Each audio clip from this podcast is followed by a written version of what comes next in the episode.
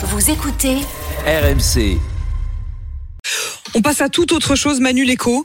Le ministre de la Transition écologique va rencontrer des banques aujourd'hui pour faciliter l'accès au crédit euh, immobilier. Qu'est-ce qu'il veut proposer d'abord? Alors il a deux idées, Christophe Béchu. La première, c'est ce qu'on appelle le crédit in fine.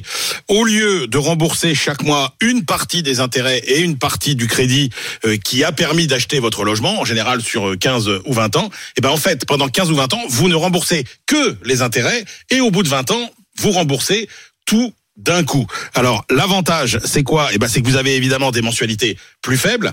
L'inconvénient, c'est que la banque vous fait en général des taux plus élevés que les taux classiques. Et puis le risque, c'est que euh, votre calcul, c'est évidemment de vous dire qu'au bout de 15 ou 20 ans, bah, vous allez revendre pris de la valeur. en ayant fait une plus-value. Si jamais euh, la valeur du bien a baissé, euh, c'est euh, très risqué. Puis la deuxième possibilité, c'est ce qu'on appelle le prêt hypothécaire. Là, vous remboursez 70 à 80% du crédit normalement et les 20 à 30 restants à la fin. Donc c'est un peu un mélange du crédit traditionnel et du, crédit, crédit in fine. euh, in fine.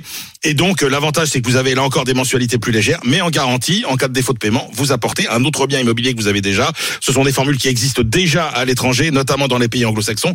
Et le problème c'est que ça s'adresse plutôt en général euh, à des acheteurs plutôt aisés ou à des investisseurs pour louer, pas à des gens euh, modestes qui voudraient acheter euh, leur bien. L'idée, c'est quand même normalement de relancer Oui, le marché de l'immobilier. mais c'est vrai que ce crédit in fine, c'est pratique par exemple quand vous voulez acheter un bien et que vous le louez. Du coup, vous avez du, vous avez euh, du, du loyer qui rentre et puis euh, en contrepartie, vous payez un taux d'intérêt plus faible et vous revendez euh, à la fin. Donc, je suis pas sûr que ce soit l'offre adaptée pour euh, des gens modestes qui veulent Mm. devenir propriétaires.